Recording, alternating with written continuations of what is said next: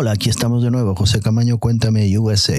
Esta semana charlé con la banda gallega de Stoner Doom Metal que se llaman Cruzeiro. Eh, charlé con Beatriz Onyx, eh, cantante, voz de la banda, y con Antonio Reboredo, que le llaman Raposa. Así que, como siempre, metí la pata en alguna pregunta, pero, pero eh, ¿qué, se le va, ¿qué se le va a hacer? Soy yo así. Y os recomiendo que escuchéis su primer EP, debut, del 21, creo que salió a finales. Un EP homónimo con cuatro temas, dos en inglés, dos en gallego. Y está muy bien. Son muy buena, una muy buena banda. Y además de ser buena banda, son muy buena gente. Y nos contaron, me contaron eh, todo lo más o menos de un poquito los principios de su carrera y, lo que están haciendo. En, en, este año van sacar algún que otro tema y seguramente estarán en, haciendo un tour por España. Nada más. Espero que os guste la entrevista con Cruzeiro. Nos vemos. Chao. Bienvenidos a, a una nueva entrevista de Cuéntame USA con Moncho Camaño.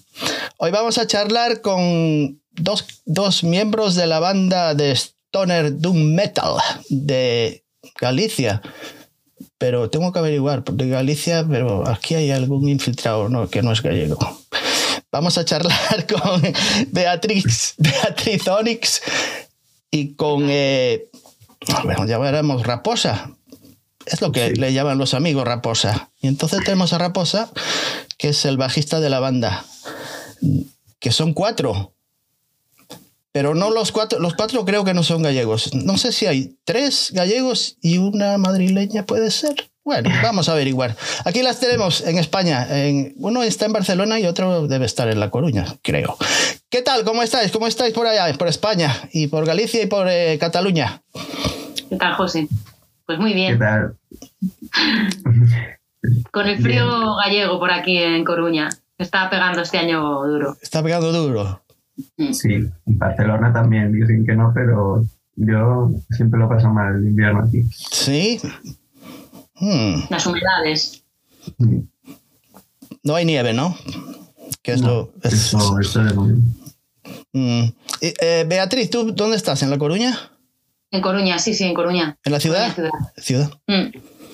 ¿Y tú, Antonio, dónde estás? ¿En Barcelona, en la capital? Barcelona, ciudad, sí, sí. Esta gente es de ciudad. Yo aquí en un pueblecito aquí, perdido en New Jersey. Mándate, manda cara.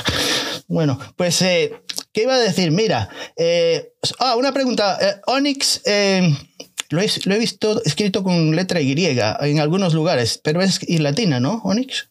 ¿Cómo es? O, eh, cualquiera. da igual. Da igual, ¿no? Va a, quedar con, va a quedar con la Y, pero va a quedar con la Y. Sí que se, se, nos equivocamos en, en, la transcripción y la pusimos con I latina, pero tampoco pasa nada. Ya, ya, ya. ¿Y qué te iba a decir, Antonio? Eh, Raposa. Eh, ¿Es el, ¿Tu apellido es Raposo o, eh, o, no? Sí, sí, sí, es Raposo igual, que es, es Zorro. claro. mi apellido por parte materna y bueno, siempre quedó un poco de, de segundo apellido más gracioso y al final es lo que uso más así artísticamente. Pero es raposa, es femenino. Sí, bueno, lo cambié, me ah. pareció mejor idea. Vale, vale, vale. Pues, ¿qué iba a decir? Eh, la banda, eh, no sé cómo la encontré, creo que alguna sugerencia por ahí en no sé dónde, a lo mejor en Spotify, no sé cómo apareció. Y Cruzeiro, eh, a veces estas bandas aparecen y si no le prestas atención no las vuelves a ver. Entonces eh, cliqué ahí y escuché el primer EP que sacaron, debut.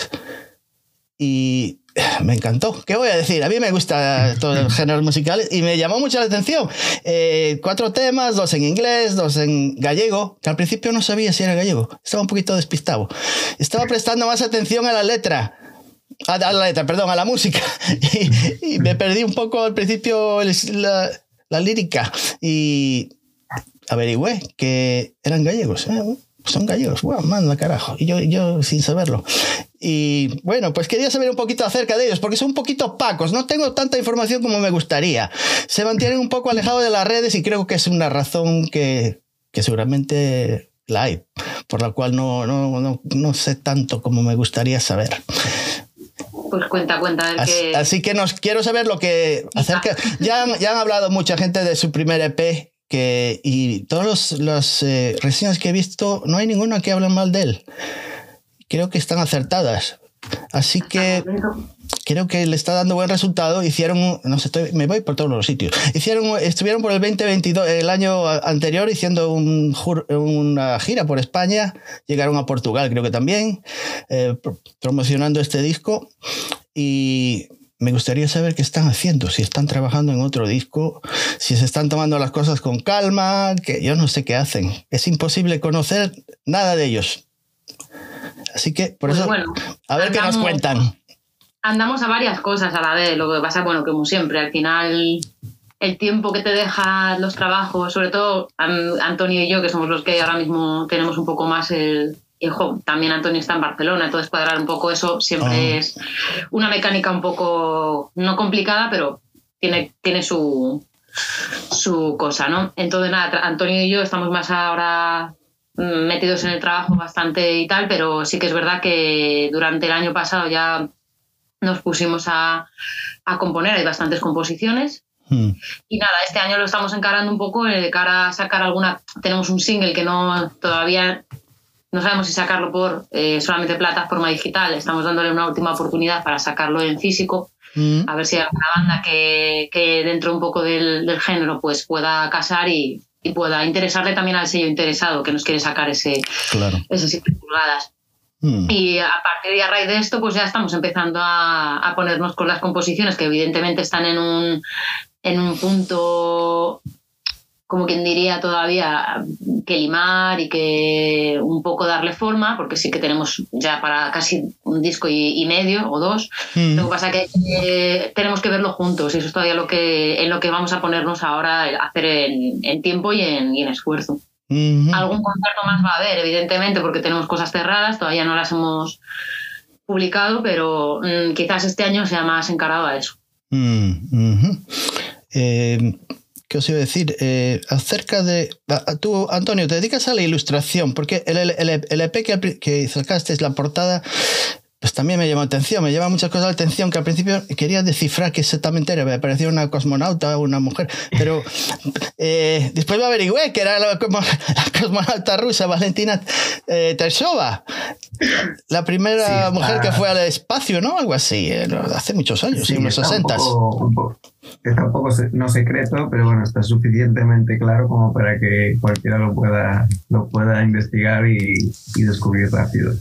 Eh, bueno, no, no me dedico ahora como profesionalmente, pero sí que he hecho, he hecho algunas cosas de ilustración y sobre todo para grupos, cuando, desde cuando empezamos es como que ya me, Mm. ya me enfoqué más a decir, bueno, voy a intentar hacer el máximo de imagen que pueda para, para esto, para tener también un poco nosotros como una imagen mucho más, Mm. más que potente, coherente, ¿no? Es decir, como que incluso la, la traza o la línea de la misma persona, si se va repitiendo en, los- en la serie de dibujos, crea también un poco una ilusión de, de constancia, ¿no? Es decir, no, no son como los edits, pero es una cosa un poco que se va creando. Es- Entonces, bueno, las camisetas, los, las portadas, lo que sea, cosas que también hemos ido generando a lo largo de estos años, pues al Sí. final se, se repite un poco también Ahí está. Esa es lo que.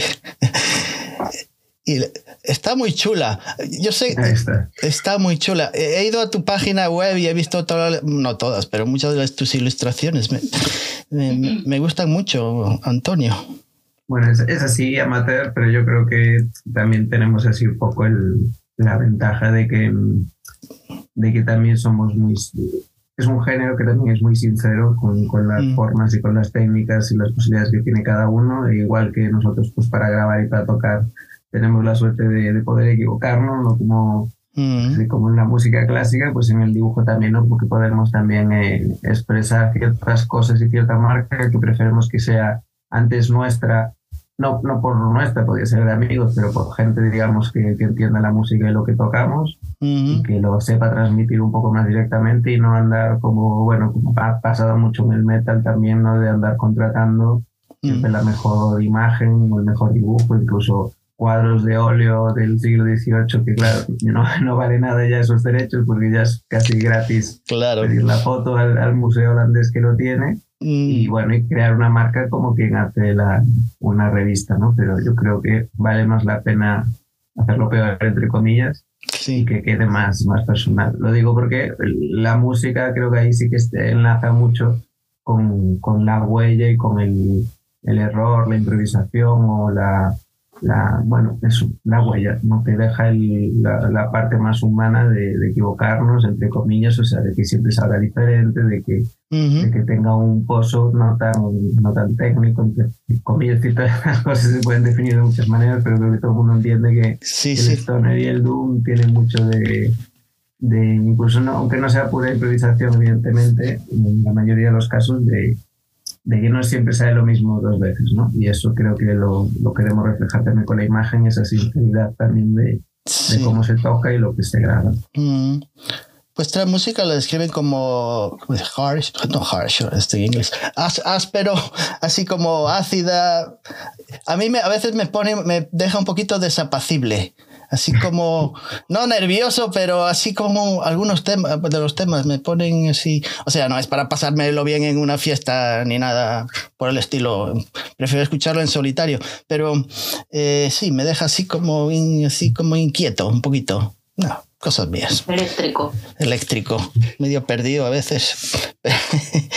Pero sí, quería saber un poquito de vosotros, de, los principios de, de vuestra juventud, que no, que sois, todavía estáis jóvenes, pero bueno. eh, eh, ya, por empezar por Beatriz. Eh, en- cuando te ibas al colegio, al salir del colegio, ¿a qué, a qué- ¿en qué empleabas tu tiempo libre? ¿Era la música lo que más te, te llamaba la atención? ¿O yo qué sé, deporte? ¿O, o siempre fue la En música? Sí, en parte hubo, sí, sí, sí, hubo, eh, hubo en parte música, claro, porque, a ver, aparte de lo típico, quedar con los amigos en el barrio, sí que también algo de deporte siempre hice, siempre na- llevaba toda la vida nadando desde pequeña y también durante un tiempo también hice atletismo, pero Mm. sobre todo lo que más me gustaba era la música. Y bueno, ya desde pequeña colaboraba desde los- el coro del colegio, luego en el instituto y luego pues eh, me puse a tocar la guitarra, terminé nunca a buen puerto, pero... Y bueno, ya a raíz de ahí, siendo adolescente, pues lo, lo típico, te pones otra... Bueno, ya empiezas a salir a conciertos, ya empiezas a relacionarte un poco más socialmente desde dentro, ¿no? De lo que es ya el, el sentir la música. Mm. Y bueno, pues eh, sí que hubo algún pinito inicial que no fraguó, entonces yo ya me dediqué más a hacer fotografía musical a muchos conciertos, pero así también asistía, asistía de por sí a los, a los conciertos y hacía fotografía. Era una cosa que también me gustaba mucho. Mm. Y de ahí todo eh, se desencadenó en, bueno, pues luego ponerme a hacerme un poco una productora de organizar conciertos un poco underground aquí en Madrid. Y al poco, pues también empezar en un grupo medio death black punk, como quien diría, así una mezcla bastante un poco curiosa. Mm. También eh, entré en un, en un grupo de Doom que se llama Misty Grey. El anterior grupo que te decía era Barren Plains. Barry Play- ok. Y bueno, pues cuando ya me fui de Madrid, pues Barren Plains terminó antes, de Misty Grey yo sí que estaba aquí en, en Coruña todavía cuando más o menos seguíamos, pero bueno, al final las cosas llegan a, a puerto como deben de ser y de ser- de ser- no, ya no formaba parte porque claro, era un poco imposible quedar con ellos y ensayar y tal. Mm. Entonces, nada, al poco también de, de llegar aquí, yo sobre todo conocí a Gonzalo, al guitarrista de Cruzeiro, pues porque por mm, coincidencias nos coincidíamos de haber coincidido, aunque fuera en Madrid o en, otros, eh, o en Oviedo o en otras ciudades, Mm. eh, conciertos tanto de black metal como haberle visto en su banda que tiene él, la Kufenon. Entonces, nada, justamente cuando ya venía por aquí, conocí a varias, a varias personas, pero no muchas, y bueno, pues por coincidencia, pues también hablábamos mogollón y todo esto. Entonces, nada, él me comentó que, que justamente tanto él como Antonio pues andaban con un proyecto entre manos que, que no daban todavía un poco sa- sacado con querían meter voz porque sí que en la proto mm, propuesta de Cruzeiro cantaba creo que Gon, ¿no? Si no me equivoco. Nos repartíamos, pero Sí, como que no- aunque nunca nos, conven- no nos convencía ni a nosotros. No estaban ni- convencidos, exacto. Mm. Y bueno, pues eso, andaban en búsqueda de cantante y de batería por aquel entonces, aunque tenían ahí un, ba- un batería que sí que no. Que al final fue que no. Hmm. Pero bueno, nada, y así un poco, o sea, fue un poco el desarrollo hasta, hasta este punto. Hmm. ¿Y, ¿Y, por qué este género musical? Eh, eh, eh de, ¿qué ¿Escuchabas? ¿Qué, qué, qué, qué, banda, qué grupos escuchabas de, en tu, de, de jovencita? Yo qué sé. Eh, era, no, no, era música pop, entonces lo que escuchabas, más bien era, ¿qué era? Música de, los 60, 70, 80.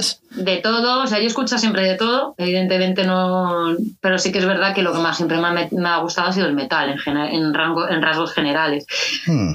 Sí que es verdad que desde, desde muy pequeñita, bueno, también en mi casa se escuchaba Deep Purple, Pink Floyd, entonces, bueno, todo el 70, 70 60 siempre ha ido hmm. ahí hmm una carga importante, pero bueno, sí que es verdad que yo empecé más con el heavy metal, evidentemente Iron, eh, Iron Maiden para mí es el sumum, y bueno, mm, todo lo que es la, la, New Wave British, eh, heavy metal, y, y, bueno, luego ya sí que es verdad que te metes más en el, cuando ya tienes todo es un poco más conocido, pues ya te metes en, círculos más extremos, ¿no? El death metal, el black metal. Claro. Hmm. Pero bueno, sí, inicialmente todo esto, que heavy metal y, y rock mm. clásico de los 70 y 60. Mm. Y tú, Antonio, me imagino que será algo parecido. Eh, sí, sí, sí. ¿Tú naciste en La Coruña también? ¿Naciste en La Coruña, Antonio? ¿En la ciudad? Sí, yo viví en La Coruña hasta los 18 años, sí. que, que me fui a estudiar a Barcelona. Y luego hubo alguna época que volví a Coruña, que fue justo cuando hicimos más como el proyecto de Cruzeiro al principio. Y luego volví otra vez para, para seguir estudiando y trabajar. Y, y, bueno, yo también me pasó que de pequeño, pequeño la música no tampoco era algo así muy importante, pues escuchara mucho en casa y tal, pero justo a los 14 años tuvimos así hasta como no, no revelación, pero Gonzalo y yo, que éramos compañeros de colegio desde, no sé, los tres años, así yo creo que llegamos a la guardería juntos.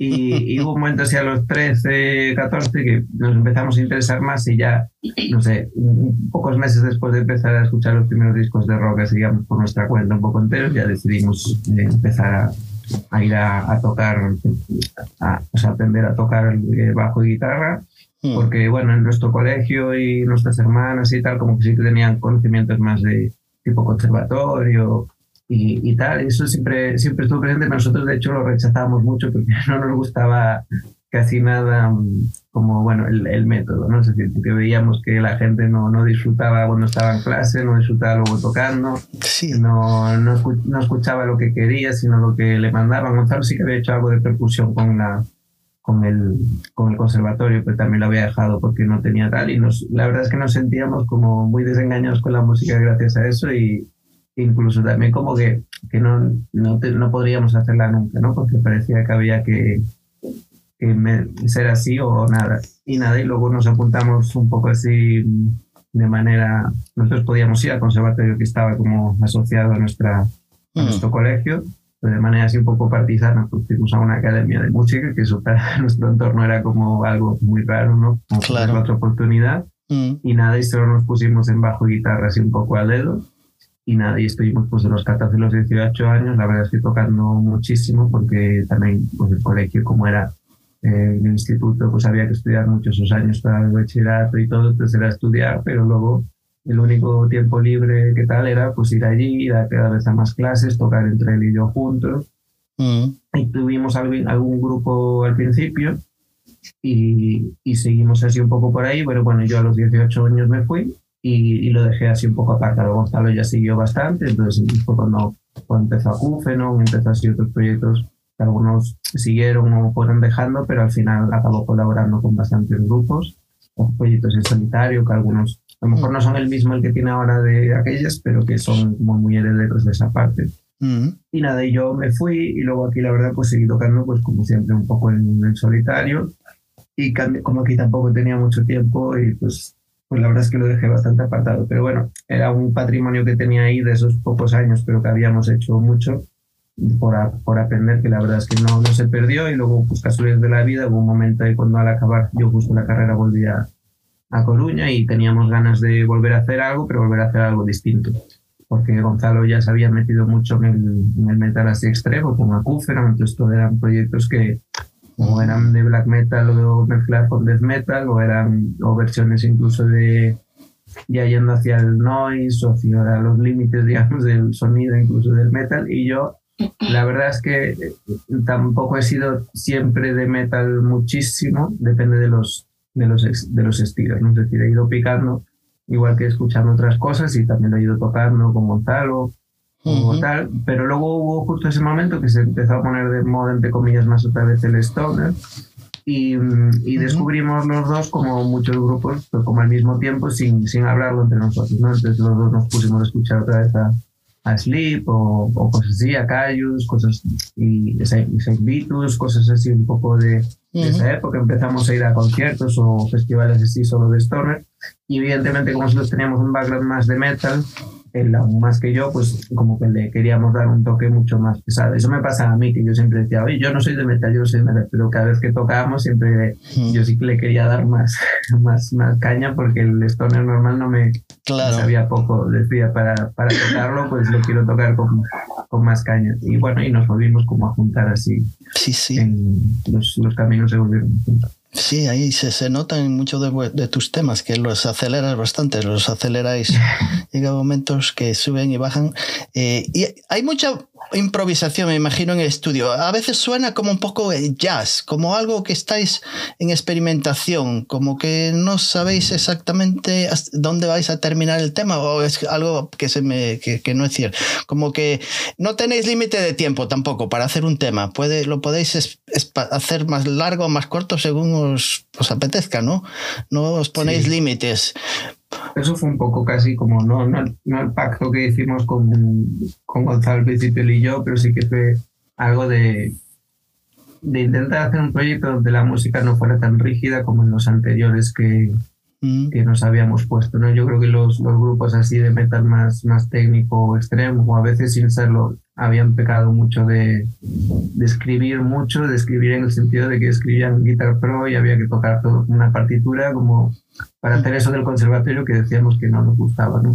Entonces decíamos, evidentemente el Doom no es el género a veces donde más se puede improvisar si al final quieres que sean con unas canciones con, pues, con una lírica y con una parte así más, más constante, pero es cierto que el límite entre el tema acabado y la improvisación, que empezábamos siempre al principio para sacar un poco los temas a partir de, de riffs que salían, etcétera, siempre mm. es cierto que, como dices, como que se sigue notando, porque al final nosotros hemos decidido, pues los temas tienen sus partes, son repetitivos a propósito, pero tienen un momento que decimos, pues hasta aquí lo cortamos y eso está muy medido porque para grabar y para, para los directos es cierto que no podemos como pasarnos y sabemos los segundos que duran exactamente, pero la, la herida, digamos, está como suficientemente abierta para verse y, y creo que eso es, es, bonito. También es bonito porque te permite otra vez volver atrás y nosotros tenemos ahora, pues igual que para seguir componiendo, pues seguimos un poco con el mismo método, -huh. al final fijemos bastante los temas más de lo que parece también nos permite volver a cuando tenemos a veces un concierto, tenemos más tiempo, pues tenemos una improvisación y la verdad es que la gente luego no distingue si, si la improvisación ya estaba preparada o no, porque, bueno, porque el método es el mismo, no es como una pintura que sea así muy viva, pues que un Soraya, nadie sabe si el Soraya es un boceto es el, el último Soraya, ¿no? Pues esa, esa ambivalencia es la que, bueno, es que, pero ver, claro, hay gente que dice, ¿cómo se hace eso? Pues, pues desde el principio decidiéndolo, porque al final no, no le puedes meter frescura al final, ¿no? El último día para grabar o para tocar. Mm. Pero pasa. Mm. Te iba a decir, vea, eh, eh, ¿asististe a algunas clases de, de, de, canto o todo fue fuiste autodidacta? ¿Aprendiste? Yo nada más asistía al, al, coro este que te digo que hay, bueno, pues era todo autodidacta. O sea, te, la primera opción mm. que te hacen siempre que vas a un coro es te hacen una prueba, te dicen si eres soprano, meso soprano o lo que sea, te ponen en un montón y ala, ¿sabes? Y aprenderte las, te, los temas. Mm. Entonces sí, siempre fue autodidacta. Mm. Yeah. Sí. sí que no me hubiera estado mal porque, hombre, para siempre cuidar la voz y educarla y todo eso, porque yo sé que tuve problemas de una operación de nódulos y todo esto hace años está, está, está bien, porque no lo que te hace es cuidarte mucho de la higiene vocal y la forma de impostación y todo. Pero bueno, de momento siempre ha sido todo mm. autodidacta. ¿Nunca has tenido problemas con tu voz de quedarte Sí, sí, sí. hace años, hace bastantes años ya tuve problemas mm. y me operaron de eso, de nódulos que tenía en la garganta y me quedaba fónica durante días. O sea, tenía que ir con una pizarrita directamente. Y simplemente por hablar un poco más alto en un concierto, o sea, que fue una cosa que, mm. que surgió así de repente y supongo que también fue a lo mejor de no utilizar bien la voz o... Ya. No, salieron y sin más.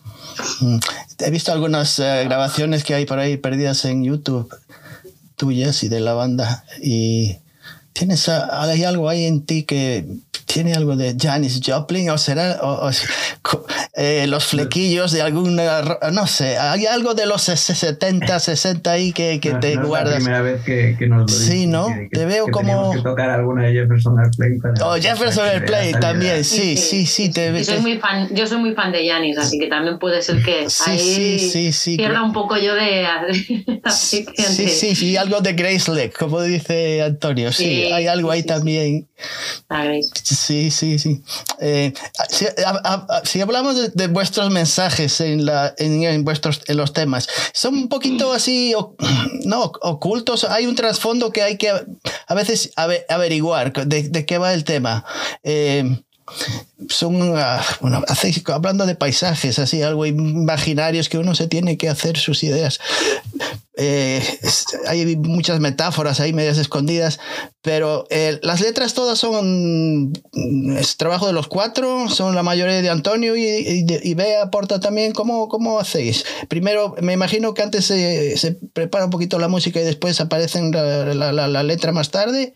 ¿Cómo es? ¿Cómo son las construcciones de vuestros temas? Pues, bueno, es un poco depende.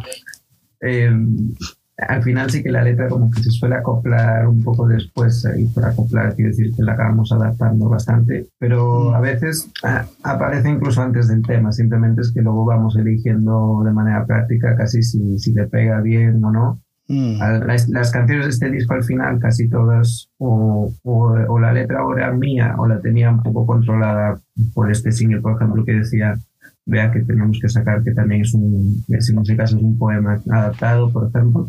Hmm. Entonces, depende, son así bastante prácticas. Yo hacía una letra como más grande y luego se la daba a Bea o Gonzalo y la cortábamos o la adaptábamos para, ir hmm. ajustando. Y, y, ahora pues, pues es un poco lo mismo, pero intentando repartiéndonos las, las letras entre todos. Del, de la, una de las, de las letras más largas, de hecho, del primer disco que ya es, ya es de Bea porque nosotros mm. teníamos ya hecho bastante, desde la de la pre-demo que teníamos, que, al final se acabó sacando el disco, era todo de, de Gonzalo y mío, digamos. Mm. Entonces ve ahí tampoco pudo aportar tanto, pero al final teníamos ese tema sin, sin letra y justo el de The Owls. Y, y, bueno, y Bea lo sacó ahí de, de, temas de, Twin Peaks. Siempre son alegorías así un poco, mm, ¿cómo decirlo? Sí, Mm. Eh, no, no habituales siempre, ¿no? Yo creo que a veces lo del Doom y el Stoner es o, fiesta, desierto y muerte, muerte.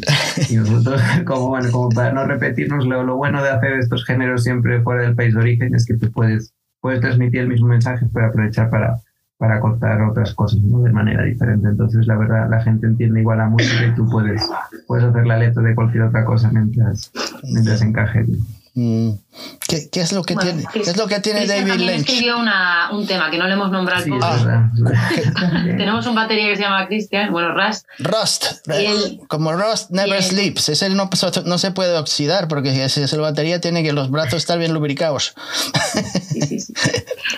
pues él también aportó su parte también como nuevo miembro de, de, la banda, porque al final, como quien diría, pues eso, directamente hay un núcleo que son eh, Gonzalo y Antonio, mm. pero bueno, cuando ya Crucero ha tomado sentido ha sido a partir de raíz de la formación final que tenemos a día de hoy y él también hizo su aportación con la letra para, para Valor.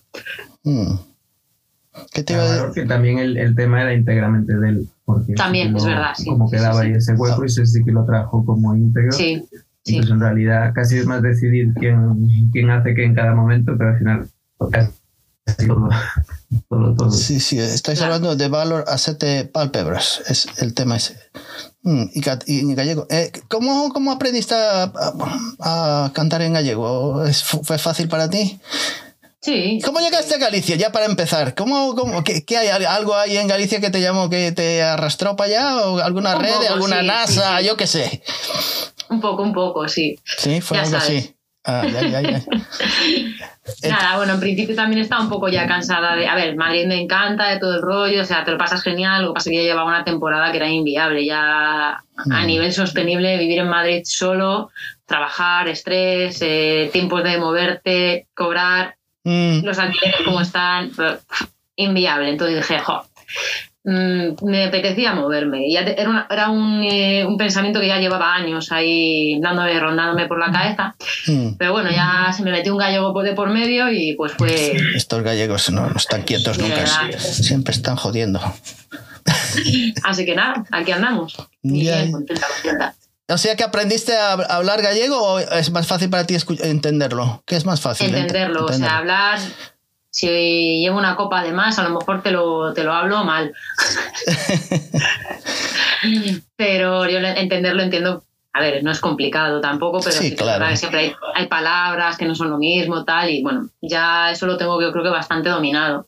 Mm. De hecho, hago hasta exámenes. En, estoy estudiando algo por ahí que no sé en qué hora me metí, pero eh, hago exámenes en gallego y todo perfecto. De momento alguna palabra todavía se escapa. Ujú. Pero bueno, lo de cantar gallego pues tampoco es complicado. A mí se me hace muy fácil y me gusta porque es una lengua muy sonora y, Sí, sí, y queda muy chula. La verdad es que tiene mucha melodía. Mm. ¿Es vuestra intención sacar más temas en gallego y en, y en inglés también o, o- o- o algún otro Yo creo que sí, habrá que ir viendo un poco cómo casa con todo, pero sí Mm. que no, no hemos pensado en, no- en dejar de escribir en gallego. Mm. Sí, el objetivo, nosotros también cuando, cuando empezamos con Gonzalo, era mezclar, es decir, eh, no queríamos reducirnos a una sola lengua, porque el problema de España o Galicia, cuando ya te pasas el inglés, ya parece que, que quieres imitar solo los de fuera, pero cuando solo quieres hablar, en, eso pasa mucho incluso en Galicia, en el País Vasco, en Cataluña, ¿no? cuando hablas en la lengua oficial, que parece que te quieres reducir como ese, ese nicho, cosa que yo creo que por suerte ya no, no se nota tanto, pero es cierto que luego cuesta, cuesta ir a, a Madrid con un grupo de música X y solo, solo habla en vasco, ¿no? Las, las letras. Entonces, Sí, claro. fuimos un poco prácticos y dijimos, bueno, lo, lo queremos todo. De hecho, teníamos alguna una canción, Alquibla, era en, era en catalán, de hecho. Y, Ah. y porque yo aproveché como para hacerla tal, y era igual, como era así más, más sencilla y más así con pa- palabras sueltas, de hecho no, no diferenciaba mucho y la sonoridad le venía bien, pero luego, bueno, no, se nos hacía un poco más difícil porque yo era nativo y Mm. ya con Gonzalo, pues ya al principio ya la, la cambiamos a, a gallego y la verdad es que no tiene ningún problema ni, ni para Bea ni para nosotros. Eso yo creo que también eh, demuestra mucho de, de la gente que, que si quiere, tanto el que lo escucha como el que la canta, puede, puede escuchar en el idioma que no es el suyo, puede escuchar el género que le gusta en la lengua que no le toca, puede, Sí, puede sí. cantar en su lengua que no es y nadie le va a decir tú no eres de aquí. y creo que eso ha sido una, una superación dialéctica que llevamos muchos Yeah. años arrastrando. Eso de cantar en varios idiomas a veces... eh, eh, claro, cuando yo escuchaba todos esos temas de Deep Purple o de, como tú dices, de Iron Maiden o yo qué sé, o cualquier banda, o, Deep- o Blue Cheer o yo qué sé, cualquier banda, a veces eh, eh, es mejor no entender de qué, de qué está hablando la, la letra, porque a veces es peor, eh, una vez que la escuchas y, y sabes lo que están diciendo, ah, pierdes la mitad de, de- de su valor. y a veces no, a veces es todo lo contrario. A veces la letra es lo mejor del tema y no lo, como no lo entendías, pues no le dabas y, y a lo mejor es la guitarra acústica ahí tocando y te aburría un poco y una vez que sabes de qué va el tema, pues es al revés. Pero sí, Eh, hablando de Alquibla ese, ese es el nombre de un de un es, bueno el, el tema es así muy arabesco se puede decir no ese, Sí. eh, tiene unas influencias ahí eh, a veces indias o de Arabia yo no sé. Eh, es una mezcla es un tema que bastante eh, creo que es uno de los que más me gusta de los cuatro. Podría decir que Acuarios también pero no sé cuál de ellos. Pero ese sí es creo que es diferente a los otros tres. Eh, averigüe un poco acerca de ese tema, algo que tiene que ver con un barco o algo así, de, de, contenedores que, que, era en, el Mediterráneo. Ah, perdona, en Acuares, me, me, he confundido. Eh, eso, eso, viene de que nosotros mismos mezclamos todas las cosas y eso se acaba. ¿Alquibla eh, no era el nombre de un barco? Era, ah, no tiene, Aquarius. Aquarius es el nombre del barco y Alquibla, que es el arabesco, es literalmente la, la dirección hacia la Meca, ¿no? Ah, Depende del, momento, del lugar en el que estés, se supone que es lo que va cambiando, porque en cada mezquita el mirab, que es la, como el nicho, ¿no? La hornícula que dirige esta dirección, pues también está. Nosotros también cuando, cuando empezamos a componer un poco, nos dimos cuenta que la, también había un tema a superar, como en el metal así clásico que tocábamos, que era no solo aprovechar las las disonancias que sí que venían mucho de, no sé, Mayhem y estas cosas, pero que al final habían sido como muy codificadas para meterlas solo en, ciertos momentos, ¿no? Y que no, al final casi que era como que aprendieron a meterlas para que no se notaran. Mm. Y, y, para meter también escalas diferentes, ¿no? Es decir, para romper un poco como el canon que se había metido en, en el metal como en cualquier otra, otra música. Y bueno, nos dimos cuenta también que, por ejemplo, también nos interesaba mucho, aparte de Sleep, el grupo de, del bajista que hizo después, el de OM, que hizo Al Cisneros, y que también tiene evidentemente un toque orientalista que es así también difuso, ¿no? Él tampoco es que, que diga, bueno, fui a este país y cogí el folclore de aquí, es una cosa bastante abstracta. Nosotros en realidad es así, por eso nosotros al poner eh, escalas que trabajen con semitonos que normalmente en, nuestras escalas pues ya son notas más extrañas, que crean esas sonoridades, de hecho dan pues una extraña sonoridad que pues nosotros culturalmente asociamos con lo de árabe, pero tú dices lo de India muy bien, porque en realidad toda la música que no es así del, del mm. canon de Bach, ¿no? Tiene muchos más semitonos y, y a nosotros nos, se nos hace rara toda, pero en la música africana o la música que mm. habría antes tal vez en Latinoamérica si aún pudiéramos eh, descubrir cuál, cuál quedaba. También era, era, así, porque todas las escalas tenían muchas más notas de las que usamos ahora y todas no sonaban más, más arabescas o más tal, ¿no? Sí, Entonces, bueno, esas nuevas sonoridades también eran como, como importantes. Lo que pasa es que no dejábamos de jugar a que al final las reconocíamos con esos estilos como orientales y eso acababa reinfluenciando para, para cambiarlo. Pero, por ejemplo, las mismas escalas y las mismas estrategias se usan en The O's y a nadie le parece oriental. Y sin embargo, te puedo prometer que son prácticamente las mismas notas tocadas solo en un, momentito diferente al lado. Hmm. Tengo una pregunta así un poco extraña. Eh, en cuestión de, de bolos y, y actuar en, en, salas, ¿es más fácil acceder a, a, esos lugares si las características del estilo musical que hacéis son más armoniosas y melódicas o no, no tiene influencia los géneros musicales para acceder a estas salas? Sí, no. Yo creo que, a ver, hay hay como un poco, no llega a ser un circuito, ¿vale? Pero sí que es como un, poco más una corriente, ¿no? Dentro de, las, de los eventos que se hacen en ciertas salas.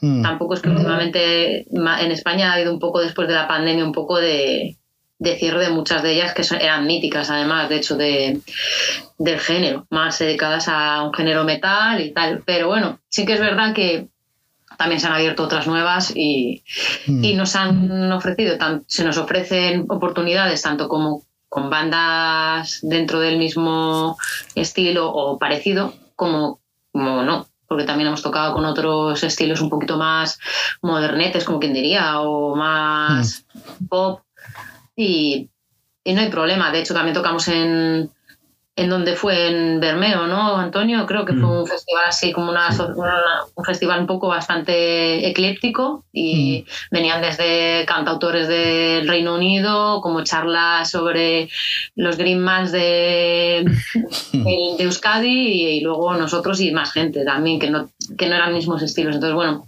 al final lo bueno yo creo que es que nuestro formato y sobre todo nuestro, nosotros como banda y como pretensión no solamente queremos tocar en un, en un ámbito, sino que mentalmente también yo creo que tenemos unas miras de decir, mientras nos lo pasamos bien, la propuesta está interesante, mm, vamos, a, vamos a querer seguramente tocar, porque es lo que nos prima realmente.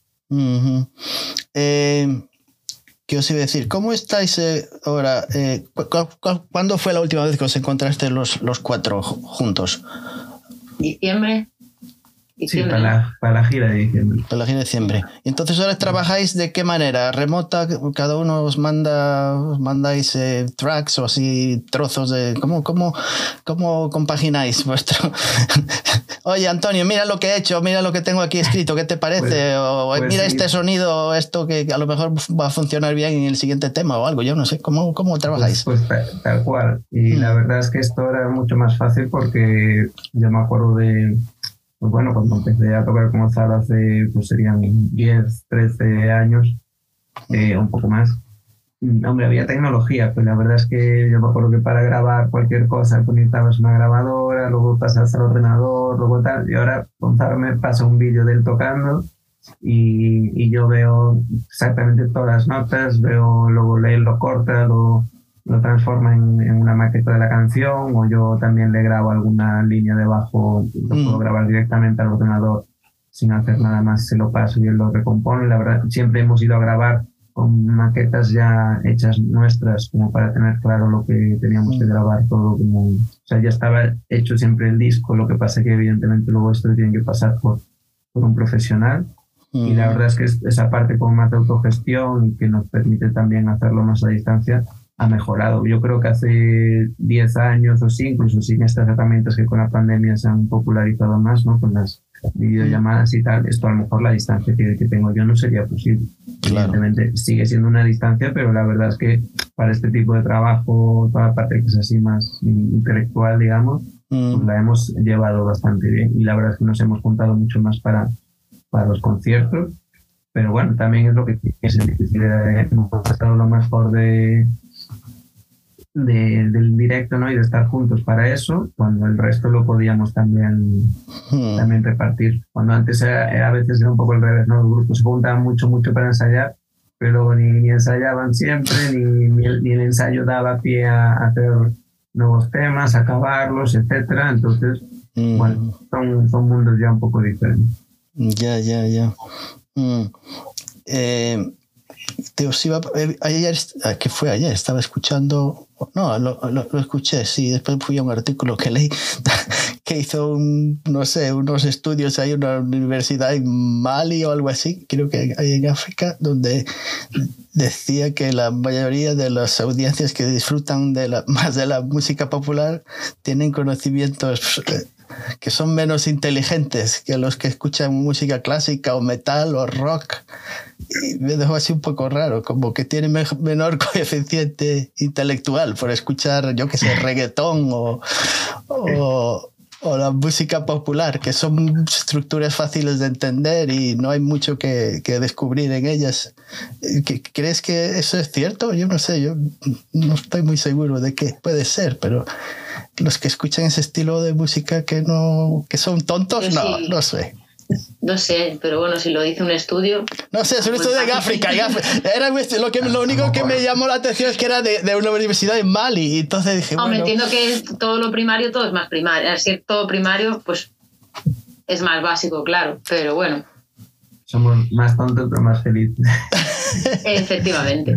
No, a ver, esto depende de cómo mires. Tú dices, a lo mejor la música es para para eso que ellos dicen, pero probablemente pues en Europa, ¿no? donde sale casi todo el metal y etcétera, eh, hacen falta una cierta cantidad de, conocimientos musicales para sacarlo. Otra cosa es luego que lo escuchen, ¿no? Eso pasaba igual con claro. el, el, mito de lo intelectual y lo popular. También la, es un género que me guste, pero bueno, las, las estas óperas así españolas, ¿no? Esto de cómo le llaman la... Las zarzuelas. Zarzuelas. Estas cosas es un género muy popular, pero muy difícil de hacer, ¿no? Es de una... Zarzuela, me encantaba mi abuelo, las zarzuelas. sí. sí, sí, sí. Las, era loco por las zarzuelas, me las, en la televisión, las, claro, en la Canal 1. Me, Sí, sí, sí, las ponían antes en la tele. Sí, sí, sí, mi, mi abuelo decía me dice, que se quedaba maravillado mirando las zarzuelas. Y yo decía, pero qué, qué porquería es esa. Pues era ya de antes, la zarzuela y toros, es que era, vamos, pues eso, técnicamente, como la opereta italiana, pues era difícil de componer y de hacer, lo que pasa es que era también para, para el, para el pueblo, ¿no? Una, una, película de Marvel es una tontería, pero es muy difícil de hacer. pensar si, si, vale la pena meter tantos esfuerzos en eso. Sí, sí, no sé. creo que alguna puede que tenga razón en algunas cosas. Que a mí música popular también me gusta, algunos temas que, me, que, que son estúpidos y tontos, pero que te, te, atraen de alguna manera. Es como un, no sé, eh, es como David Lynch para, para, para, Beatriz. Creo que le encanta David Lynch. ¿No? a mí me encanta David Lynch, por eso me llamó mucho la atención cuando lo leí, porque cuando vi la primera eh, la película de Eraserhead, que fue una de las primeras, y, y The Elephant Man y todas esas películas que, que me encantaron.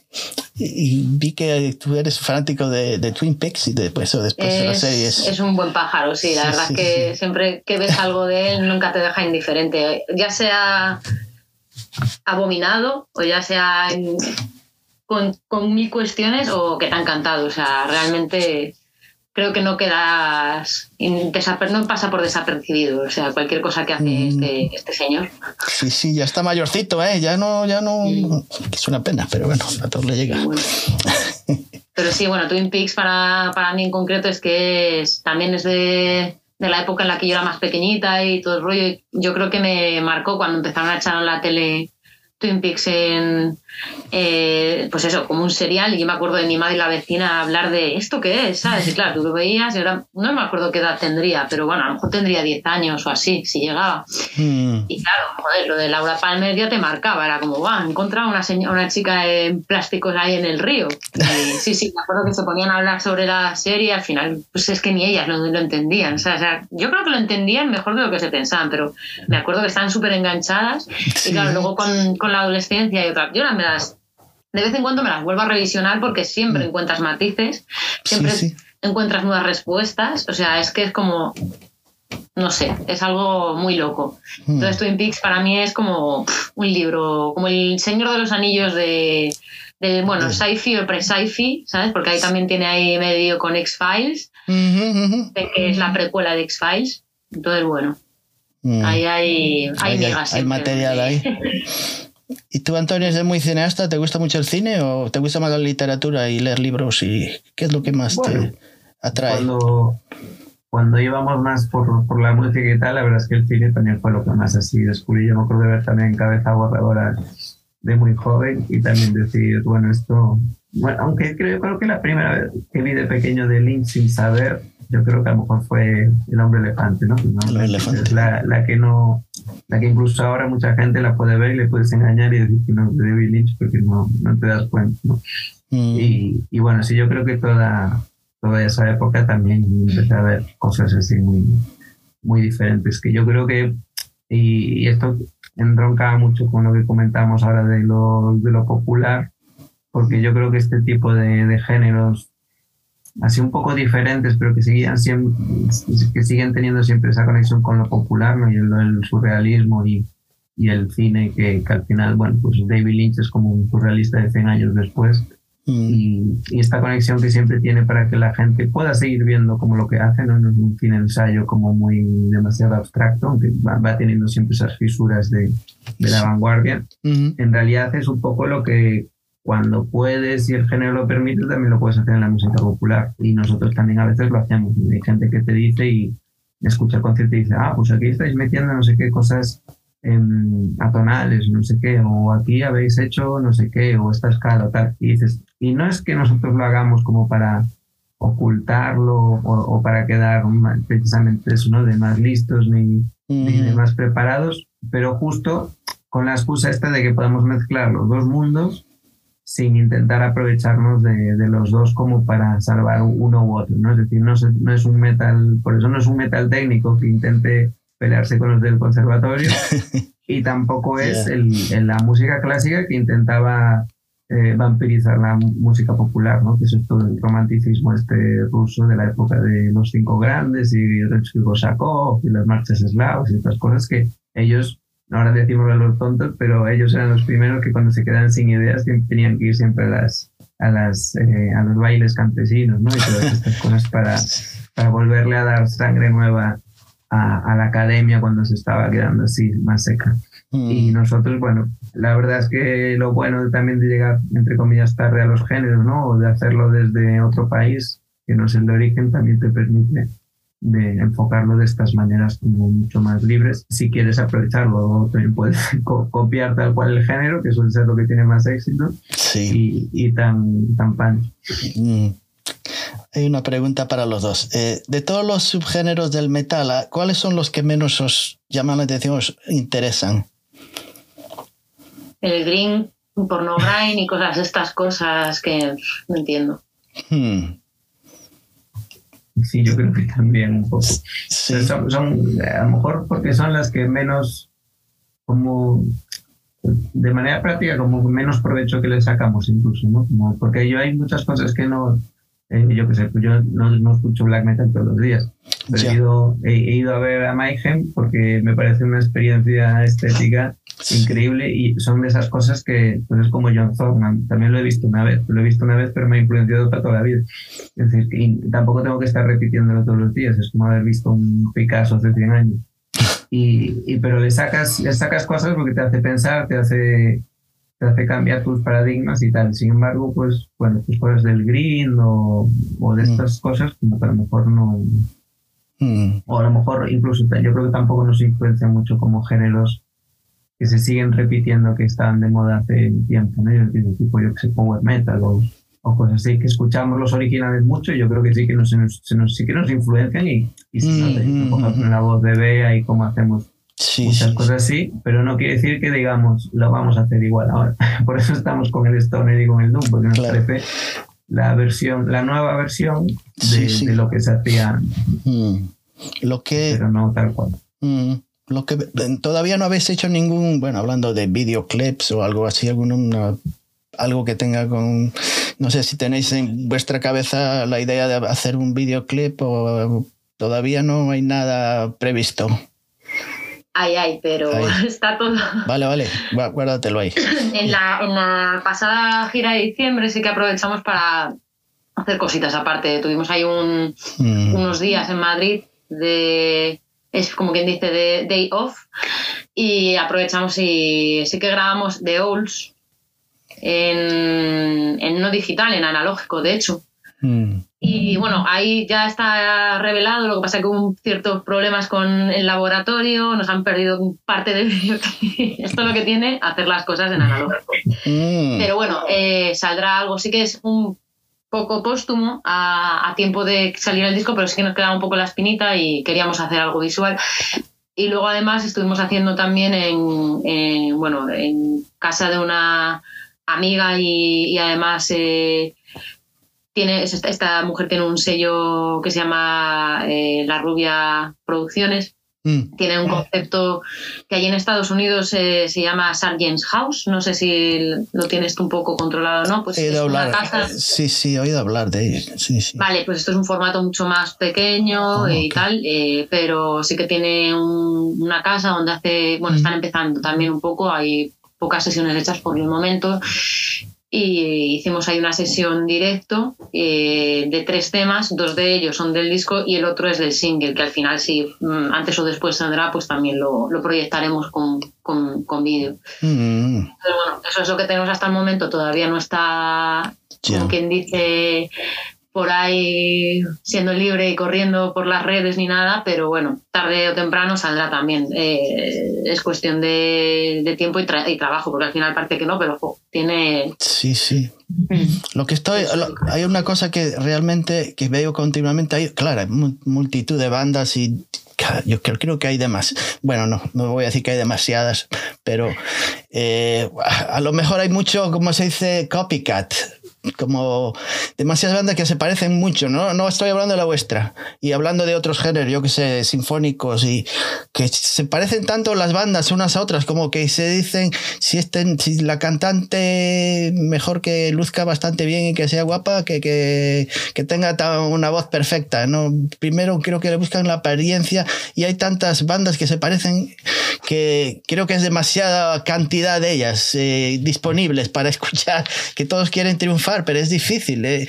es, incluso si vamos a los videoclips, se parecen tanto unos a otros como que todos vienen del, de la misma molde. Yo qué sé, ya estoy hablando así un poco raro, pero eh, muchos videoclips que se hacen en medio del bosque, en las montañas y todos, todos parece que falta, falta de ideas, como que no tienen mucha idea eh, de, no sé, falta de imaginación, se parecen mucho entre ellas y no sé, y a unas le va muy bien y a las otras le va fatal. y a veces pasa que tan buena es una como la otra, pero eh, ¿creéis que eso, en el Doom Metal no veo tantas bandas eh, que van por esos caminos, pero lo que me he dado cuenta es eso, te metes ahí en YouTube y ves a muchas, no voy a mencionar ninguna de ellas, pero sí, tienen mucho, mucho, demasiado en común. Claro, al final estilos y géneros como que están mucho más, ¿no? Tienen toda esa imaginería como muy ya centrada y ya no te puede salir mucho de, o casi no te puede salir del texto como quien diría, porque al final es como, ¿qué estás haciendo, no? Mm. El black metal tiene mucho de eso, o sea, black metal no te vas a, ir a, Disneyland a grabar un videoclip, ¿entiendes? Sí, sí, no, en la playa en el Caribe, pero... Que por poder se puede, pero bueno... a, lo mejor a lo mejor era algo diferente que llamaría más la atención, ¿no? No sé. Claro, es como que hay géneros que lo tienen todo muy marcado y evidentemente sí que es verdad que yo eh, abogo porque haya más creatividad, quizás, porque es una forma también de llamar la atención, no sumirse nada más a lo que ya está establecido dentro de un género. Pero bueno, eso ya cada uno, cada uno, cada uno el gusto y lo que pueda dar. Sí, no, no, es, tienes toda la razón. Lo que pasa es que hay tanta variedad que es difícil eh, que agarres la atención de, un, no sé, incluso para escuchar un disco por completo es, ya se hace más difícil que antes. Eh, la mm. gente escucha dos temas y no es capaz de terminar un disco completo, si es muy largo. No, lo, hablo porque comentando con compañeros míos que se, se, ponen a escuchar un disco y a mitad de camino lo dejan. Y, no, no, a mí no me solía pasar eso. Te lo escuchaba y lo volvía a escuchar. Además, gastaba el dinero en él y no lo iba a, desperdiciar. Tiene que sacarle lo, Sacar... Las dinámicas son diferentes, claro. Ahora ya con la inmediatez de Internet, las eh, redes sociales, el Spotify que continuamente te está cambiando de un género, o sea, de un tema a otro. Si tú tienes a lo mejor lo que es el, mm. el algoritmo y todo esto, y al final, sí que es lo que tú dices. Antes te comprabas un disco porque además ahorrabas para comprarlo Sí, sí. Bueno, me acuerdo cuando lo hacía. Y vas a comprarte uno y dos, porque encima costaban una pasta los discos. Y como no, para no escuchártelo entero y casi te gustaba de pe a pa, 20 veces. O sea, pero bueno, sí es que es verdad que era. Te gustaba, lo seguías escuchando, me acuerdo. También, era, una, era, una, decepción. Sí, sí, sí. Hasta que te gustase. Así me pasaba a mí. Lo pongo después de este, que me gusta más y así lo aprovecho, ¿no? Cuando estás estudiando lo organizabas para colarlo en algún sitio. Y ahora... Sí, sí, eso es lo que... Os voy a hacer una pregunta eh, de estas, otra, otra tontería. ¿Habéis hecho alguna vez el camino, la ruta del Camino de Santiago? ¿Alguno de vosotros? Yo no todavía. Yo sí hice, ¿Sí? pues justo, eso ya en el bachillerato, sí Hmm. Pero hicimos la versión del francés, pero corta, eran siete días justo desde, desde el límite con Castilla y León hasta, Santiago. Hmm. ¿Y cuál fue la razón de haberlo hecho? ¿Preparación espiritual? ¿Por pasártelo, ver sitios y lugares diferentes? cuál fue la, pues eh, fue decisión del colegio. Ah, o sea, fue medio formal. Pero, pero de hecho fue como, para nosotros era esta cosa, en Galicia lo del camino es como, bueno, a ver cuándo lo haces, pero si mm. no lo haces tampoco, no tiene mucha cosa de rito, simplemente, es más, yo creo que incluso la vergüenza de, conocer a gente que, que, lo haya hecho y tú no, y es que haya esa competencia. Pero nosotros teníamos esta, mm. esta en el colegio, teníamos una especie de hermanamiento o relación con uno de Canarias, que hacía como el mismo bachillerato que nosotros. Entonces el trato era que a veces pues venían ellos y ellos hacían camino y nosotros lo hacíamos con ellos. Para ellos era mucho más viaje y para ellos sí que era una experiencia que se llevaban que se acordarían toda la vida, ¿no? Porque, claro, estar ahí siete días en el bosque, con, con bosque en la carretera, pero con, con, una vegetación y un clima que aunque fuera en septiembre, pues con la lluvia, luego el sol, luego tal, para ellos era una cosa que fue, fue mágica, ¿no? Aunque ellos no fueran por camino espiritual, al final casi acababan en, en esa conclusión. Y yo, sin embargo, pues de pequeño iba a un campamento a Lugo siempre todos los veranos y para mí era como lo más normal, no era como ir al pueblo, pero, pero bueno, caminando, caminando mucho más como las que he hecho. Pero, pero claro, luego para otra gente sí que, bueno, pues eh, aparece Ya. es- no, lo digo porque me lo preguntaron a mí el otro día y dije, no, no, que eso. que- ¿Y tienes pensado algún día? Y dije, pues no tengo pensado hacerlo, pero. eh, porque soy gallego, tengo que hacerlo, ¿no? No tiene nada que ver. eh. Bueno, al final dice todo el mundo que lo hace que se llevan, Sí, sí, sí, no. llevan sí. un gran. Sí, sí, mi hermano lo hizo. Hay, hay etapas más duras, menos duras, ¿no? Y tal, pero Sí, yo creo que es el, el punto de encontrarte contigo mismo, más que. sí. No, con- menos que tiene que ver con que el Señor de las Nubes te vaya a poner en la lista de los buenos, ¿no? Claro. No creo que tenga mucho que ver con eso. Sino más bien para la- eh, algo interior, más bien. Algo que te produzca satisfacción. Eh, tengo una pregunta, ot- otra tontería. Y- y la voy a, no, no, estaba pensando en hacerla y después, bueno, la voy a hacer. Se la hice a, Ala, ala. a otros cantantes de, de- de- Ahora de tienes. metal, uh, female tienes que fronted, y ahora la voy a hacer. Si ellos la contestaron, porque vosotros no. ¿No? Os voy a dar cuatro nombres de artistas de música pop femeninas. Y me vais a decir por orden de vuestra predilección el uno, dos, tres y cuatro. Los Según, para los dos. El ranking. El ranking del 1 al 4. Y si, yo creo que si no las conocéis, el nombre las conocéis, la música a lo mejor no, pero por gustos, lo que sea. Os voy a dar no, cuatro nombres. Lana del Rey, Beyoncé, Billie Eilish. Y ahora estaba pensando en una y la otra, porque antes utilicé a una, eh, no sé si ponerla. Eh, y Taylor Swift. Creo que las cuatro las conocéis. Sí. La música, a lo mejor algún tema en algún supermercado por ahí comprando alguna cosita. No sé. Eh, un momento. se lo va a pensar, tiene que irse. Eh, No, tiene un disco, tiene el disco de, tiene el El disco de mejor. Taylor Swift, el, el Mejor, nuevo. Mejor, Nada, nada. Ya, ya vuelvo. ¿Os lo pensás? Ok, Eh, de ranking. sí, del 1 al 4. Te lo vuelvo a repetir Eh, si quieres. 4 Taylor Swift. 4 Taylor Swift, ok. Puesto 3 Beyoncé. Ujú, Puesto 4 Billie Eilish. Ok. Y puesto número 1 para Lana del Rey. Lana del Rey. Bien. ¿Tú, Antonio? No, no, no. Em, yo pondría de primera a Beyoncé. Anda, que, esta, sí, de lo que más conozco y tal, y además yo creo que es la que más se parece a, a mucha música de los 60 y 70 que también eh, tiene, eh, ti- tiene tanta vuelta con esa música como nosotros con la de los 60 y los 70 también, pero desde otra óptica. Mm, De última pondría a Taylor Swift, que ni, ni conozco mucho ni me interesa tampoco. Y luego en el medio, sí que pondría, claro, ahí con Billie Eilish y, y Lana del Rey, la verdad es que no las conozco tanto, mm. pero, pero bueno, sí que me parecen un poco más interesantes. Y de hecho sé, sé que, que Lana del Rey pues tiene cosas aún más tal, pero la verdad es que aún es un, un mundo en el que aún no Ya, estuve con ellas que no estoy. pues os habéis eh, bastante diferenciado de los otros, de los de nuestras chicas de heavy metal. Porque, ¿qué suelen decir? No, Suelen meter a Billie Eilish de primero, a Lana del Rey segundo, y después Taylor Swift y Beyoncé las intercambian. Ah, Mm, nada que. Mira, yo te, yo te recomiendo este libro de un escritor gallego mm. que es, eh, que es eh, periodista. Esa- 10 maneras de oh. wow, no sé. Sí, y hace, hace una investigación bastante curiosa de ya no solamente de Lana del Rey, sino Mm, de la sociedad americana, el pop y todo esto. Es como una, la contracultura de allí, como ella lo recoge todo. Está muy guay. mm. ¿Qué hace un disco nuevo? ¿Un disco, un disco, un libro nuevo que ha salido o ya lleva un par de Es años? un libro así de hace nada, unos meses. sí.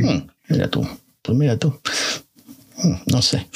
Me, me extrañó que pusieras a Beyoncé de primera. No, no, nada, nada, nada, nada. Sí, eh, dentro de unos meses voy a ver a Caroline Polachek, que, que no sé si lo conocéis, pero ha trabajado con Beyoncé en algunas canciones, y, así que tiene algo que ver con ella. Y Charlie sí, sí. Eh, pero sí, me acordé. Pero mm, está bien. Oh, una pregunta, ¿qué es lo peor que os haya ocurrido en un escenario hasta estos momentos? ¿Problemas de sonido? ¿Problemas de salud? Eh, ¿Alguien en el público que os estaba dando, jodiendo y gritando, diciendo locuras? ¿Todo junto? ¿Todo en un concierto? Uno y dos juntos, eh, sí, siempre. por ejemplo. Sí. De hecho, en esta última gira yo estaba o sea, fue muy bien la gira y tal, pero yo luego desencadenó en una neumonía. O sea, yo estaba malita. Ah. Estuve aguantando, pero sí, sí. Pero sí hubo, algún momento así de, todo un poco. Y bueno, mm. por público, de momento no creo que nos hayan dado mucho por saco, así que sea para decir, madre mía, no, bien. La verdad es mm. que en ese aspecto bien, pero sí, sí. Sí, el público nunca nos han molestado, digamos, nunca ha sido una cosa que, mm. que nos haya salido algo mal por, por eso. Lo que pasa es que sí que hemos tenido personajes, por ejemplo, y y bueno, eso siempre ah, también despista más de lo que, de lo que parece a veces, porque bueno. Hmm. Y luego lo otro, pues igual, yo en, en, esta, en Madrid también me acuerdo que conectamos y el bajo no iba, bueno, pues imagínate, intentando resolver, al final nos dejaron otro, bueno, pero claro, los nervios que se te ponen ahí, yo, yo no he tocado muchísimo en directo por ahí, pero bueno, yo en un año y pico tocando con, bueno, con Cruzeiro por ahí por fuera, ya nos han pasado cosas curiosas. Mm. Por suerte ninguna grave, siempre, siempre como la anécdota, ¿no? Cuando fuimos a, a Porto y a, y a ah, en Portugal, mm. también estaba así medio pachucho y yo creo que Viseu estaba ahí con fiebre. Pero bueno, toqué muy bien y, y con tranquilo y tal, lo que pasa es que luego no estás como para... Ya. ¿Cómo os movéis? ¿Tenéis una, una furgoneta? ¿A quién, cómo, tenéis, eh, ¿Cómo transportáis? ¿Todos juntos o os juntáis en el lugar? Normalmente traemos a Antonio, si no, bueno, todavía no hemos ido a Barcelona, pero normalmente traemos a Antonio en avión hmm. y, o al punto más cercano donde vayamos a tocar, porque si tocamos en el País Vasco, normalmente vuela a Bilbao, si toca, si nada más es para tocar, por Bilbao, pero normalmente lo traemos a Galicia y ya nos movemos, si vamos a Portugal desde Galicia, hmm. o bueno, depende, porque también es depende, si empezamos una gira en Galicia y terminamos en Galicia, pues todo empieza a iniciar aquí, nos traemos a Antonio y luego sí, nos movemos en, auto, bueno, en coche, no tenemos una, mm. un automóvil propio para la banda, entonces normalmente lo solemos compartir entre Gonzalo y yo, que somos mm. los que tenemos un poco un coche más grande para meter instrumentos, sobre todo el de Gonzalo grande. Mm. Y ese es nuestro medio de, transporte. ¿Qué te voy a decir, Antonio? ¿Tú tienes, cuántos bajos tienes? ¿Un par de ellos? Eh, sí. A ver, tengo ahora Ahora tengo tres. tres. Mm. bueno, tampoco, pero bueno, porque con el básico me, soluciona todo. Lo que pasa es que, bueno, heredé como el que tenía al principio para empezar a tocar. Luego tengo uno que es como es bastante diferente, que es de mm. seis cuerdas.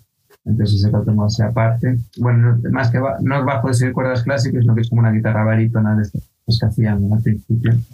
Y, y, bueno, y ahora estamos ahí también a ver si, si cogemos uno para solo para la banda, también para, para, bueno, hacer un poco más sensible, más profesional. Mm. ¿Qué te iba a decir, Beatriz? ¿Tú tienes intención de, de además de cantar, eh, tocar algún instrumento en algún momento? No. Pues si me, da me diera tiempo, sí. La verdad es que yo antes tocaba también el bajo un poco a lo punk, pero me gustaba mucho, hmm. la verdad. Pero es que ahora mismo no tengo, no tengo, no tengo tiempo vital para dedicarme a ello, pero sí, sí me gustaría, la verdad. No está tampoco fuera de los planes, porque ya lo hablamos en algún momento de incluir o bien un bajo diferente con una, afinación diferente por meter otro hmm. otro instrumento más o hacer algo. Pero bueno, todo será cuestión de ver qué tiempo tenemos y, poder hmm. ver cómo se desarrolla eso. Mm. Entonces, ¿cuáles son vuestras previsiones para este año? ¿Qué es lo que lo primero que vais a hacer? Pues sacar single, seguir mm. tocando en algunas fechas y bueno, ya estamos de lleno con el tema de, bueno, de lleno. pero sí que estamos trabajando en ello. Eh, con el tema de la focabilización, lo que tenemos más focalizado ahora mismo es el, el, tema de ponernos con el siguiente disco.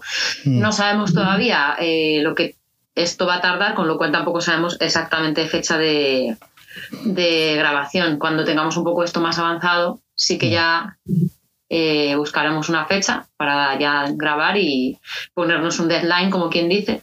Mm. Y, y ya buscar eh, sellos y todo esto. Entonces, bueno, serían los siguientes pasos, pero ahora es la, cerrar ya todas las composiciones, darles por mano disco y seguir tocando menos, pero en algún concierto, porque si tenemos algún, bueno, en verano tenemos cuatro festivales cerrados, entonces, bueno, eso es un poco lo que de momento, más el single que si al final sale de una forma u otra, saldrá a lo largo de este año. O sea que lo que salga, ¿dónde podemos ver algo, algún lugar donde se sepa de alguna información vuestra? Ahora mismo no hay. Sois bastante opacos, se puede decir, ¿no? No, no. Lo tenéis así todo. ponemos lo mínimo. Lo mínimo, ¿no? en Instagram, sobre todo. Sí, sí, sí. sí que vamos poniendo. Pero... Sí, no tenemos página web donde expliquemos toda nuestra tal, pero bueno, normalmente tenemos un link tree que desde ahí sí que hay varios mm. eh, links que también subiremos esta, reunión esta reunión, no, esta, entrevista. Eh, sí, para quien quiera, pues eso, bucear un poco y... Sí, sí. Está bien. Y tal, pues que tenga ahí toda la información, porque todo lo subimos ahí, tanto entrevistas en websites como cualquier cosita que vamos haciendo. Es como un poco la página web de Cruzeiro, ¿vale? O sea, quien quiera bucear ahí tiene toda, todo nuestro recorrido, información y, y, demás. Sí, ahí es donde encontré la información vuestra. Eh, Ahora que fotografía no es una cosa que vosotros os guste mucho salir en las fotos. No, no hay tanta, tanta fotografía de la banda. Es que el problema está en que tenemos a uno en Barcelona. Podemos pintar un... Hacer un collage. Un cartón, un cartón piedra de Antonio. y ponerle luego pues diferentes jerseys o... Ah, un avatar o algo, no sé. Eso estaría, estaría bien, pero claro, el problema está en que tenemos a Antonio, entonces sí que es verdad que las... Eh, oportunidades que hemos tenido de hacernos eh, algún poquito más de sesión de fotos un poco profesional, pues son contadas cuando hemos podido tener tiempo juntos o cuando ha venido a ensayar o cuando hemos tenido un concierto juntos, que es cuando... Pero también nos gusta tener ese punto de sí, sí, y sí, ser tampoco... Sí, sí, la, la, creo que no es el. No es el. No somos ninguno de ese tipo de, de, gente que está todo el día con Instagram subiendo cosas. No, pues no, no, es nuestra política de ser, eh, pero como personas y tampoco como grupo. Y bueno, sí que es verdad que llegan momentos en los que es mucha información, porque sí que es verdad que hay mm. momentos pico en los que tanto Instagram como Facebook tienen muchísimo tienes mucho que publicar porque a lo mejor estás lanzando un disco o tienes una promoción o tal. Y luego hay momentos que son una balsa, ¿no? Como que se estabiliza un poco más. Pero bueno, también está bien porque así te da tiempo para hacer otras cosas. Exactamente. No, no, estoy de acuerdo con vosotros. Eh, es un, es un lío esto de las redes. A veces es bueno, es malo, las dos cosas. Sí. Eh, está claro los algoritmos y todo el ruido. Sí. Nos arrastra a todos porque es un género que a lo mejor pues, hace 20 años no nos haríamos ni, las fotos de promoción casi, porque vas a ver las fotos de Sleep originales y creo que son las que hay de cuando venían en el instituto, porque coincidían. Pero, pero claro, era pues si alguien pegaba un concierto, pues quedaba eso, pero tampoco había YouTube, entonces, ¿cómo lo ibas a ver? Es una cosa que se rescató ahora. Y ahora, bueno, las redes te obligan a poner, pues, es como el LinkedIn, ¿no? Hay que hacer la, ficha policial y todo el mundo tiene que tener cara y hay que, hay que salir.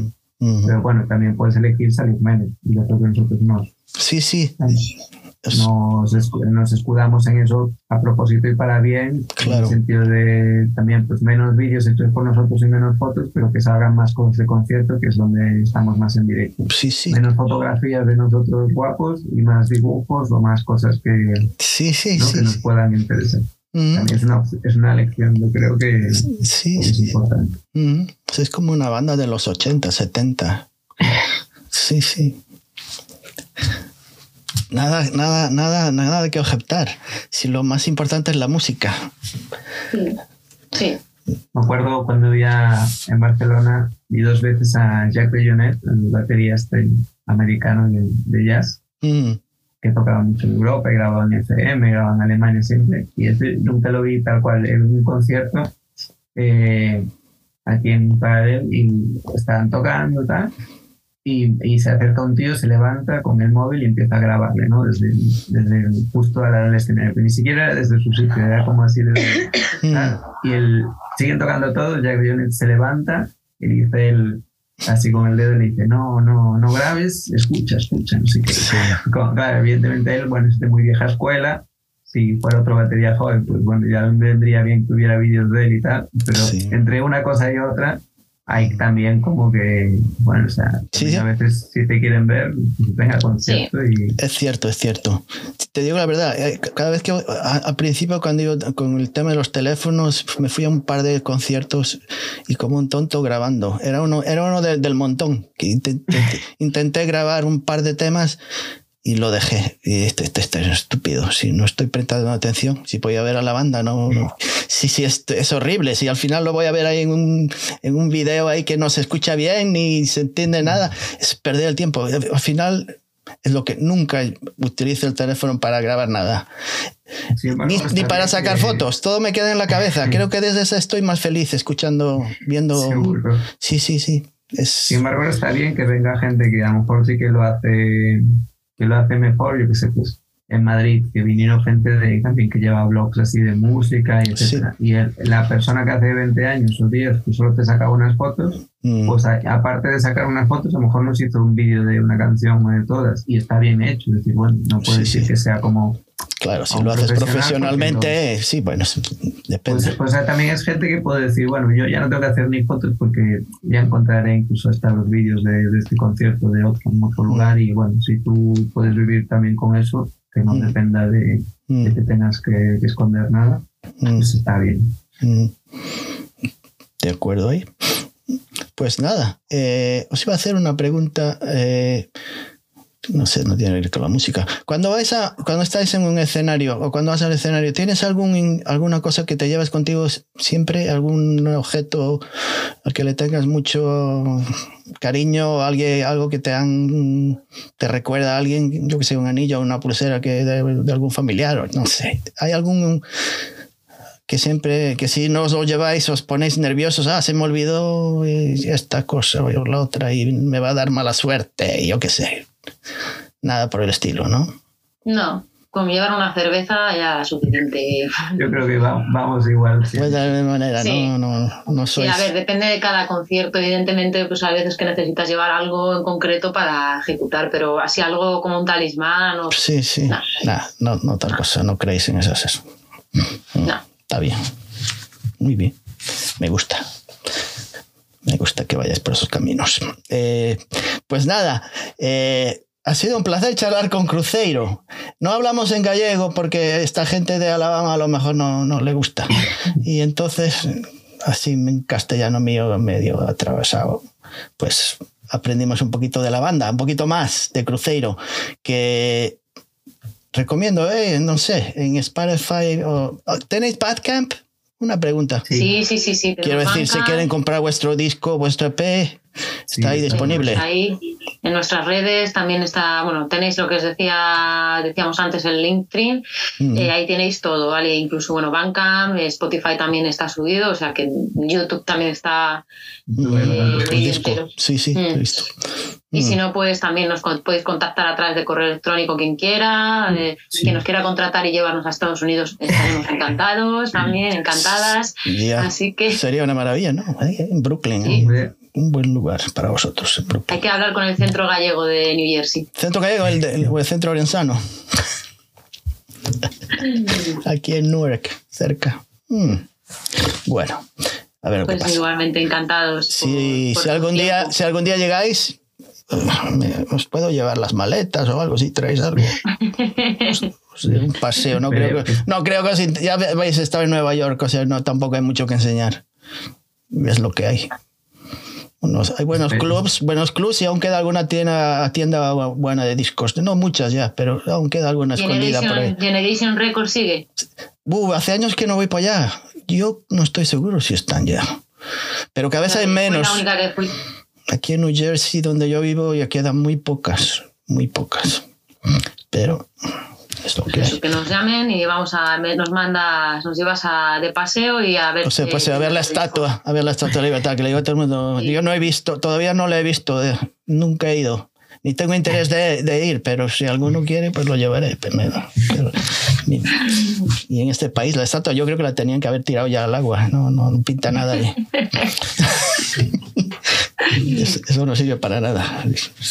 Bueno, eh, lo dejamos para otros, para otros temas de otros días. Eh, pues nada, ha sido lo que digo. Ha sido un placer charlar con Antonio y con Beatriz. Y espero que vayáis a Bandcamp y escuchéis este disco. Que es bastante largo, no es EP, es un EP largo. Si lo contrastamos con las canciones pop de tres y- minutos y medio, este es un largo, de larga duración. O sea que no. Sí, es LP. porque Es un cuatro- LP. Con cuatro canciones tenemos casi 50 minutos. Sí, bueno, había, había LPs con dos temas, uno por cada lado, por cada cara, o sea que no. Mm. Os lo recomiendo de verdad. Si os gusta el, el Doom Metal, el metal en general, ¿no? No, tiene que estar ahí específico el, el Doom Metal para escucharlos. Eh, eh, tiene una voz Beatriz que eh, cuando escuchas los temas te, te atraen. Sí, tiene una voz muy, muy chula. Y el bajo este que no para, es bien potente el bajo. Lo tiene bien, bien alto, se suena muy fuerte. Y, No y el resto de la banda lo hace muy bien, o sea que no, no, no hay pegas. Si el siguiente trabajo que sacan se iguala con el anterior, pues estamos bien. Y si es mejor, pues, ¿qué vamos a decir? Mejor todavía. Pues veremos, ver- veremos, veremos. A ver lo que sale. Así que os deseo todo lo mejor para este año y que se escuchen vuestras canciones por un largo tiempo. Que no se queden ahí perdidas. Que se sigan escuchando. Así que todo lo mejor para ellos. Y creo que además es hora de comer allá en, por Galicia y, En Ba- breve, sí. y en Barcelona. Esta gente tiene que comer, yo a estas horas no, no nada, pero necesita comer para que el cerebro le funcione bien y, y- y se proponga hacer trabajos nuevos y buenos temas. Así que hay que comer. Nos vemos la semana que viene y además voy a charlar, ah, mejor no lo digo, no voy a ser que me cancele. Nos vemos la semana que viene. Chao.